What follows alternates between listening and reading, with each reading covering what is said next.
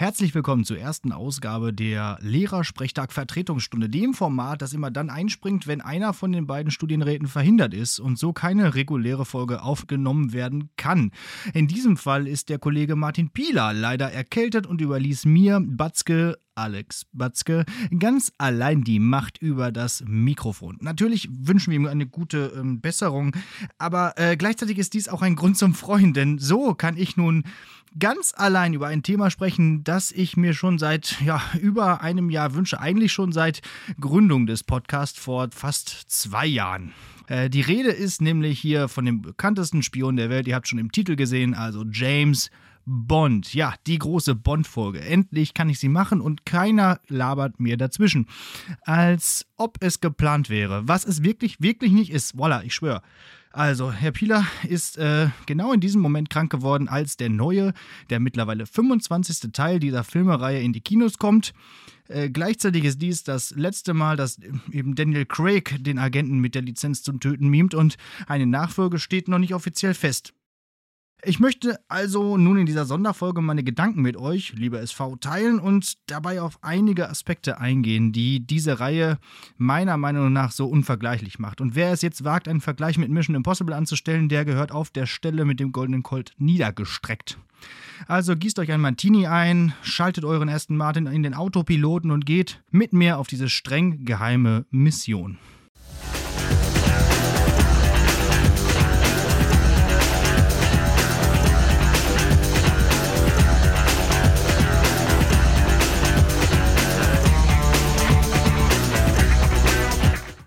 Ja, keine Zeit zu sterben ist nun also der 25. Film der Filmreihe, die 1962 mit äh, James Bond Jagd Dr. No den Anfang nahm. Produziert wurden alle Filme von Eon Productions Limited ähm, von der Familie Broccoli. Ja, genau.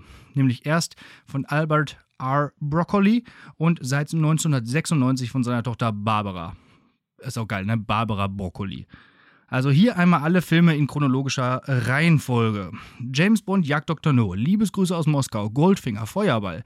Man lebt nur zweimal im Geheimdienst ihrer Majestät. Diamantenfieber, Leben und Sterben lassen. Der Spion, der mich liebte.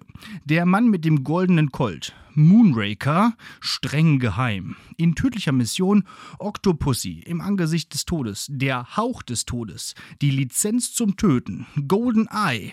Der Morgen stirbt nie die Welt ist nicht genug, stirb an einem anderen Tag, Casino Royale, ein Quantum Trost, Skyfall, Spectre und nun keine Zeit zu sterben.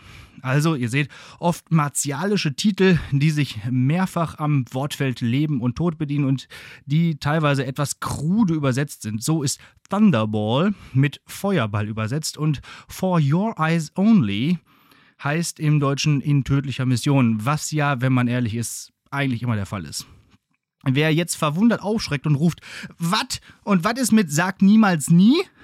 Dem sei gesagt, dass ich diesen Film natürlich nicht vergessen habe, doch der Film von 1983 mit Sean Connery, Kim Basinger und Klaus Maria Brandauer gehört nicht zur offiziellen Eon Bond Filmreihe, weil er gleichsam ein Remake von Feuerball ist weil man offenbar meinte, dass es eine gute Idee äh, sei, Connery noch einmal ein Toupet aufzukleben und ihn noch einmal Bond spielen zu lassen. Mehr gibt es zu dem Film auch nicht zu sagen. Was macht eigentlich denn überhaupt den Reiz der Bond-Filme aus? Sicherlich ist es etwas, was auch insbesondere heute Filmen zu Erfolg verhilft. Bond ist ja im Prinzip ein Superheld. Ne? Also ihr kennt Superheldenfilme, gibt es ja heute zuhauf. Und äh, im Prinzip äh, der ist der Agent im Geheimdienst ihrer Majestät, ja, der begibt sich immer stets und ohne zu zögern auf die gefährlichsten Missionen, für die natürlich nur er als Doppel-Null-Agent in Frage kommt. Die Einheit, die M unterstellt ist, ist bereits die Crème de la Crème des MI6 und 007 ist also Ms bester Mann, auch wenn er und später sie es nicht gerne zugibt. Bond trägt überdies einen Marineoffiziersrang eines Commanders. Er spricht fließend die Weltsprachen. Er hat sie sogar in Cambridge studiert.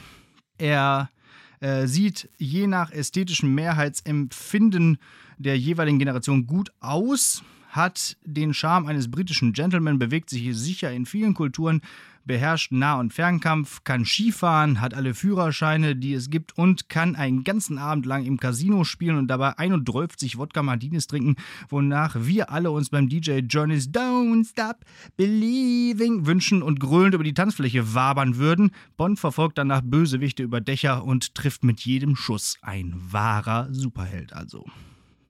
Apropos Journey, Bond-Filme sind auch zusätzlich auch äh, Reisefilme. 007 bereist fast die ganze Welt, von Nordkorea bis in die Karibik, vom Nordpol bis nach Ägypten und Indien bis in die DDR. Bond war überall. Ähm, nur in Australien war er nie. Komisch eigentlich. Dabei gilt ein Bond-Film auch im Prinzip wie ein Reiseführer, weil natürlich die coolsten Sehenswürdigkeiten buchstäblich in Szene gesetzt werden. Wusstet ihr zum Beispiel, dass sich unter der Sphinx ein Hauptquartier des MI6 verbirgt? Tja, ist ja auch geheim. Verkörpert wird Bond von mittlerweile sechs verschiedenen Darstellern. Wichtig ist bei der Auswahl, dass sie aus Großbritannien mindestens aus dem Commonwealth stammen. Zum Beispiel der Schotte Sean Connery ist für viele der echte und wahre James Bond. Ich finde aber, dass erstens seine Filme langsam echt Patina angesetzt haben und auch seine Bond-Performance oft schwierig ist. Über den Australier George Lazenby brauchen wir nicht zu sprechen. Im Film Im Geheimdienst ihrer Majestät läuft ihm am Anfang die Frau weg, was Bond im Film dann meta kommentiert mit, das wäre dem anderen nie passiert. Deswegen darf auch danach wieder Sean Connery ran, der dann ab 1973 vom Engländer Roger Moore abgelöst wird, der mit sieben Darbietungen die bislang meisten Bond-Filme gedreht hat. Mit den Moore-Filmen bin ich ja quasi aufgewachsen. Nicht, weil ich schon so alt bin, aber weil sie, als ich klein war, am häufigsten im Fernsehen liefen. Die haben den unbeschwerten 70er-Jahre-Charme und sind deshalb, finde ich, am witzigsten. Insbesondere, wenn man sie auf Deutsch guckt, was damals ja nicht anders möglich war. Äh, denn die Übersetzung ist in dieser Zeit echt kreativ und oft ulkiger als das Original. Naja, Witzigkeit kennt aber auch seine Grenzen, weshalb Octopussy wohl der albernste und deshalb auch schlechteste Bond-Film aller Zeiten ist. Ähm, ja, ich sag nur so viel, Bond verkleidet sich irgendwo an einer Stelle als Clown. Das ist echt albern. Der Waliser Timothy Dalton wird oft als Bond vergessen, wobei er aber durchaus zwei sehr ordentliche Filme gedreht hat. Ähm, der Hauch des Todes und Die Lizenz zum Töten sind besonders dieser Tage zu empfehlen, wo die 80er ja wieder in Mode sind. Ja, da, die, diese Filme, die, die, die atmen so richtig den Vibe der 80er Jahre. Also guckt euch die mal an, die sind echt, echt ganz ordentlich. Ähm, und auch durchaus spannend. Also gerade die Lizenz zum Töten, sage ich gleich noch was zu. Äh, der Ire, Pierce Brosnan, ist äh, der Bond meiner Jugend, weshalb er auch quasi mein Lieblings-Bond-Mime ist. Die Welt ist nicht genug. Aus dem großen Kinojahr, über das wir ja schon gesprochen haben, 1999, äh, war dann auch meine erste Bond-Kinoerfahrung. Ja, also ähm, davor, die Filme liefen dann, wenn überhaupt, irgendwie äh, auf, auf VHS-Kassette oder so. Und ähm, dann war ich sehr froh, dass ich 1999 äh, den Film im Kino gesehen habe. Wie alt war ich denn da? 14 oder so. Also, äh, oder 13, auf jeden Fall. Großes, großes Kino. Tja, und ähm, den Engländer Daniel Craig, ja, um den scheiden sich die Geister. Ich finde, der hat seinen Job, also zumindest jetzt viermal sehr gut gemacht. Den fünften gucke ich mir heute an. Wenn auch die ersten Teile seiner Reihe, also die ja quasi das Franchise neu starten sollte, ein wenig aus der Art schlagen. Also versteht mich nicht falsch. Äh, Casino Royale ist schon ein toller Film. Der ist wirklich großartig. Aber irgendwie fehlten da so Bond-typische Elemente, äh, die im Laufe der fünf Filme erst so langsam nach und nach wiederkehren. Elemente wie Miss Moneypenny und natürlich die ikonischen Gadgets. Ja, den, den die machen irgendwie auch einen Bond-Film aus. Die Gadgets aus der Abteilung vom Quartiermeister Q, der ganze 17 Mal von Desmond Llewellyn, äh, zweimal von John Cleese und mittlerweile dreimal von Ben Wishaw gespielt wurde, gehören einfach zu einem Bond-Film wie das Schütteln eines Martinis. Ohne die raffinierten Erfindungen, die immer praktischerweise genau so auf den Einsatz zugeschnitten sind, dass sie zumeist genau einmal im kritischen Moment gebraucht werden, wäre die Bond-Reihe sehr schnell zu Ende gewesen. Ja, weil dann wären es ja wirklich sehr tödliche Missionen gewesen, vor allem für Bond. Oft sind das Alltagsgegenstände wie Zigarren, Skistöcke, Ringe und Uhren, die zu tödlichen Waffen oder lebensrettenden Werkzeugen werden. Was in früheren Bonds wie Science Fiction wirkte, ist heute gang und gäbe, wie zum Beispiel die Uhr mit Flüssigkristalldisplay, die sogar farbige Videos abspielen kann. Ja, gibt's denn sowas? Tja, und dann gibt's ja da noch etwas, auf das der zynische Q immer großen Wert legt und deshalb immer im tadellosen Zustand zurückhaben will: das Auto. Machen wir uns nichts vor, um hier meinen Kollegen einmal zu zitieren, die Autos in Bond sind äh, krassestes Product Placement, ne? aber irgendwie auch geil. Und Ian Fleming, der Autor von James Bond, war auch großer Autofan, von daher lasst ihm sein Spielzeug. Ausgestattet mit Raketen, zum U-Boot umwandelbar oder auf Knopfdruck unsichtbar, das sind die Autos aus dem Hause Q. Je nachdem, wer den Sponsoring-Zuschlag bekommen hat, sind es Automarken wie Aston Martin, Lotus oder BMW, die von Bond gesteuert und natürlich auch zerstört werden. Am besten gefällt mir die Szene mit dem 7er BMW in dem Hamburger Parkhaus in Der Morgen stirbt nie, den Bond da mit seinem Ericsson-Handy, das eine Touch-Funktion hatte. Boah fernsteuern kann und am Ende zielsicher vom Dach des Parkhauses in eine Avis-Filiale stürzen lässt. Großartig. Überhaupt sind die krass choreografierten Stunts, wo wirklich sehr viel handgemacht und nicht am Computer generiert ist, wohl auch eins der Aushängeschilder für die Bond-Filme. Hier fliegt dir wirklich noch das Blech weg, Digga. Oder besser gesagt nicht dir, sondern Bonds Gegnern.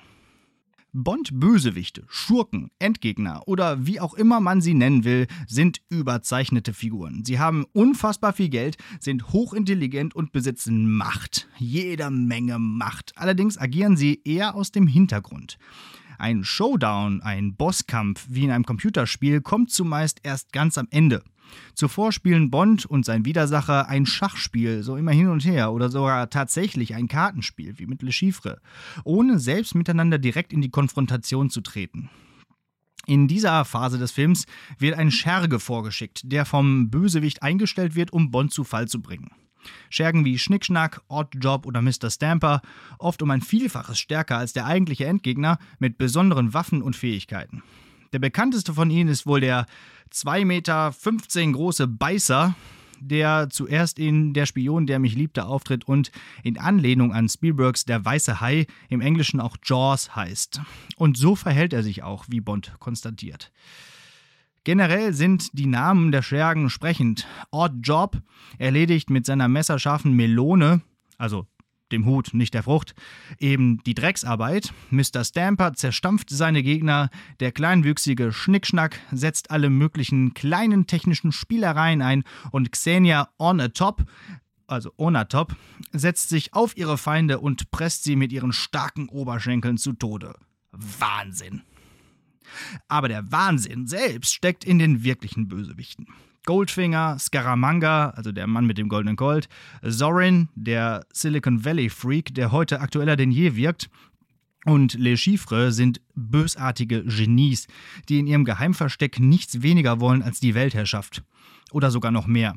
So baut Drax mit seinem Moonraker-Programm eine Arche für Menschen, um nach der Ausrattung aller übrigen Erdenbewohner eine neue Weltordnung zu errichten. Man sieht also, die Bösewichter sind larger than life. Genauso wie Elliot Carver, gespielt von Jonathan Price, der in Der Morgen stirbt nie als Medienmogul einen dritten Weltkrieg heraufbeschwört, um ja mit seinem Medienunternehmen Profit zu machen. Einfach nur dafür. So. Wir brauchen Bücher, wir brauchen Fernsehen, wir brauchen Radios, Computerspiele, wir brauchen alles über diesen dritten Weltkrieg. Also das äh, ist quasi sein, sein Ziel. Äh, die Bösewichte sind äh, also auch immer eine überspitzte Satire und Kritik an aktuellen Problemen. Also Dominic Green zum Beispiel in Ein Quantum Trost will in Bolivien Wasser privatisieren. Agent C, Inspector, will im Auftrag von Spectre eben die absolute Überwachung. Apropos Spectre. Im Hintergrund operiert natürlich noch etwas Größeres. Eine Krake. Die achtarmige Marinettenspieler alle Fäden des Bösen in der Hand hält und lenkt. Auf Deutsch heißt die Organisation Das Phantom und ihr Anführer ist Bonds Erzfeind, Ernst Stavro Blofeld. Im neuesten Teil von Christoph Walz verkörpert ist die Figur Blofeld der Archetyp des Bösewichts mit Glatze und Katze. Von hinten beleuchtet und aus der Froschperspektive gefilmt. You get the picture. In acht Filmen kommt er in irgendeiner Weise vor und das Schlimmste für Bond, er tötet seine Frau. Wie seine Frau? Bond ist doch ein Macho, ein Chauvi, ein Schwerenöter, hat immer eine neue Frau. Ja, stimmt auch. Und trotzdem heiratet Bond als äh, George Lazenby im, im Geheimdienst ihrer Majestät, nämlich Tracy. Während Louis Armstrong dann auch We have all the time in the world singt, beginnt eine Verfolgungsjagd und Blofeld erschießt Tracy. Äh, ein Ereignis, das für die Bond-Lore durchaus wichtig ist, da es immer wieder aufgegriffen wird und den dann wieder Connery Bond in Diamantenfieber zu einem von Rache getriebenen macht. Auch in weiteren Filmen zeigt sich, dass der Verlust seiner Frau nicht verkraftet wird, denn jedes Mal, wenn das Thema angesprochen wird, blockiert er es. Also seine charmante Fassade bröckelt etwas. Aber das Ereignis hat ihn nicht so sehr traumatisiert, dass er den Kontakt zu Frauen komplett abbricht. Nee, im Gegenteil. Der streitbarste Punkt an der Figur James Bond ist sicherlich auch sein Frauenverschleiß. In jedem Film sind es mindestens zwei Frauen, mit denen er flirtet oder sogar ins Bett geht. Manchmal nur, um Informationen zu erhalten und meistens aber auch als Happy Ending-Szene.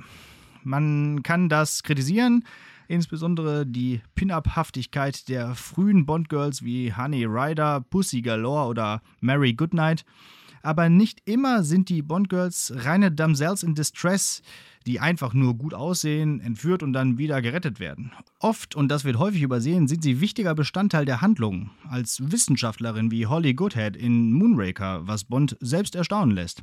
Sagt so, ich suche Dr. Goodhead. Sie, Sie haben sie gefunden. Oh, eine Frau demnach. Ihre Beobachtungsgabe spricht für Sie, Mr. Bond. Oder sie treten als Gegenspielerin auf, wie Electra King, oder die großartige Grace Jones als Mayday in Im Angesicht des Todes. Besonders sticht Anja Amasova als Agent Triple X heraus, die von Barbara Bach in Der Spion, der mich liebte, gespielt wird. Ähm, das ist die, die von dem Spion geliebt wurde. Also sie ist quasi Bonds weibliches Pendant vom KGB, also von den Russen was sich zu einem überaus amüsanten Katz-und-Maus-Spiel entwickelt, wo auch Bonds geübte Charmoffensiven häufig nach hinten losgehen. Dennoch kann man M in GoldenEye durchaus zustimmen, wenn sie Bond bei ihrem ersten Aufeinandertreffen als sexistischen, misogynen Dinosaurier, ein Relikt des Kalten Krieges bezeichnet. Diesen Schuh darf sich Bond schon anziehen, dafür hat er andere Sachen zu häufig ausgezogen. Äh, apropos Relikt des Kalten Krieges, äh, der Großteil der Bond-Filme fällt natürlich in die Zeit des bipolaren Konflikts zwischen Ost und West Oft wird dieser Konflikt, und das ist auch äh, wichtig zu erwähnen, weil häufig argumentiert wird, Bond kolportiere Feindbilder, äh, nicht offen oder zumindest nicht dramatisch ausgetragen. KGB und MI6 sind zwar Gegenspieler, aber zumindest im Bond-Universum keine Feinde. Der oft viel größere Feind, der Bösewicht also, führt sogar dazu, dass man ab und zu zusammenarbeitet. Oder, wie in, in tödlicher Mission, sich ein Rennen um einen MacGuffin liefert. Wenn ein Russe selbst mal der Bösewicht ist, dann ist dies eher ein Abtrünniger, der sich radikalisiert und den Kalten Krieg heiß machen will. Äh, dennoch steht General Gogol, Ems KGB-Pendant sozusagen, äh, schon in seiner Art für einen prototypischen Russen. So mit so einem direkten roten Draht zum Kreml. Versteht sich. Ja, und die Amis? Ja, die Amis kommen in Bond nicht immer gut weg. In zwei Moore-Bonds gibt es einen amerikanischen Sheriff, äh, mit Namen Pepper, der als Ugly American dargestellt wird und als krasser Kontrast zum englischen Gentleman steht. Doch es gibt einen Amerikaner, der Bonds bester und vielleicht sogar einziger Freund ist. Felix Leiter. Der Kontaktmann vom CIA lässt ihn oft aus Spaß vom Flughafen wegentführen, doch die aufgeweckten Zuschauer wissen natürlich schon, was los ist. Wenn Bond in die USA muss, dann äh, geht's zu Felix Leiter. Im sehr unterschätzten und häufig vergessenen Die Lizenz zum Töten mit Timothy Dalton wird die Freundschaft von Leiter und Bond noch einmal auf ein höheres Level gehoben. Äh, dort ist Bond nämlich Trauzeuge und muss mit ansehen, wie Leiters Braut vom Schurken Sanchez getötet und er selbst schwer verwundet verwundet wird, woraufhin Bond den Dienst beim MI6 quittiert, um für seinen Freund Rache an dem Drogenbaron zu nehmen. Ja, großartiger Film, also habe ich gerade schon mal erwähnt. Sollte man sich mal angucken. Ja, der hat übrigens auch sehr gute Musik und was auch noch ein weiterer Punkt wäre, auf den ich gerne zu sprechen kommen würde. Denn wem die Ehre zuteil wird, einen Bond-Titelsong zu komponieren, ja, das kann man schon als Ritterschlag bezeichnen. In den letzten 25 Filmen sind wirklich tolle Stücke entstanden. Manche sind mir persönlich etwas zu pathetisch, wie diese alten Schinken von Shirley Bassey, Songs wie Goldfinger oder Diamonds Are Forever oder äh, auch äh, Sam Smiths äh, Riding on the Wall äh, zu Spectre. Besonders gut gefallen mir die Stücke, die auch gleichzeitig noch gute Pop- oder Rocksongs sind, wie Jack Whites und Alicia Keys Another Way to Die, was gleichzeitig hm, auch das Beste am ganzen Quantum Trost-Film ist. Oder äh, The Man with the Golden Gun von Lulu. Meine zwei Lieblingsstücke sind aber eindeutig Live and Let Die von Paul McCartney and the Wings, auch sehr schön gecovert von Guns N' Roses.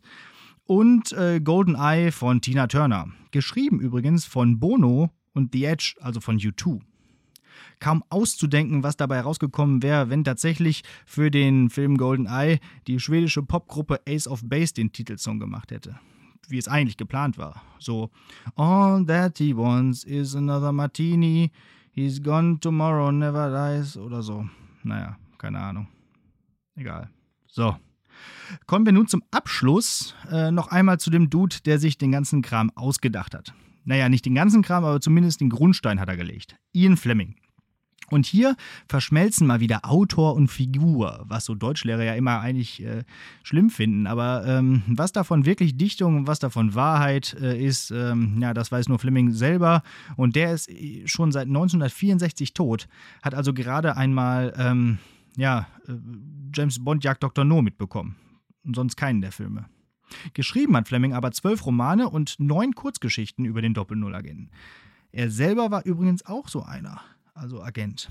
Im Zweiten Weltkrieg nämlich. Da war er als Marineoffizier und Spion gegen die Nazis tätig und hatte sogar eine eigene Spezialeinheit, die zwar nicht 007, aber 30 AU, 30 Assault Unit hieß, äh, die er auch selbst trainierte, in einem Geheimversteck und so weiter. Fleming besaß nach dem Krieg ein Haus auf Jamaika namens Golden Eye und er liebte Autos, Glücksspiel und Golf. Ja, in Goldfinger gibt es eine sehr lange Golfpassage. Mit seiner Einheit entdeckte er eine äh, Raketenbasis der Nazis in der Normandie, die durchaus an das Versteck eines Bond-Bösewichts, hier zum Beispiel in Man lebt nur zweimal, erinnert. Seine Bösewichte lehnte er auch offiziell als Nazi-Folterknechte an. Bond selbst ist eine Melange aus Fleming selbst und den Agenten, mit denen er zu tun hatte. Also mit denen er so Einsätze hatte und so weiter. Zum Beispiel konnte einer gut Skifahren, einer hatte einen Kompass in der Armbanduhr. Also Q lässt grüßen. Ja, und damit bin ich auch schon am Ende meines kleinen Essays über James Bond 007. Ich hoffe, ich konnte so etwas deutlich machen, warum ich diese Filmreihe so schätze und wieso ich auch nach hundertmaligem Sehen die Filme immer noch feiere. Ich freue mich jetzt gleich darauf, den äh, neuen Teil ähm, mir endlich im Kino anzuschauen. Vielleicht schaue ich ihn auch zwei oder dreimal an. Ja, und ähm, wie er, der Film mir dann gefallen hat, das berichte ich dann in der nächsten Folge nach den Ferien, nach den Herbstferien. Eine neue reguläre Folge Lehrersprechtag. Ja, äh, aber sagt doch mal, äh, wie euch dieses Format gefallen hat. Also wenn es euch gefallen hat, dann schreibt das gerne auf ähm, unserer Homepage www.lehrersprechtag.de, auf Instagram, auf Twitter oder gebt eine 5-Sterne-Wertung bei iTunes oder Apple Podcasts. Äh, ihr dürft auch gerne kritisch sein, also ladet ruhig die Walter PPK durch und schießt ordentlich. Ähm, ja, wäre ja mal interessant, ob man das so weiterführen sollte, wenn mal wirklich einer von uns beiden, von den beiden Studienräten nicht kann. Ähm, ja, nach den Ferien hören wir uns also mit einer ganz regulären Folge Lehrersprechtag wieder. Und ähm, letzter Fun Fact: Wusstet ihr eigentlich, wo nach Fleming James Bond geboren wurde? In Wattenscheid im Ruhrgebiet. Alles Gute kommt aus dem Pott. Glück auf. Goodbye, Mr. Bond.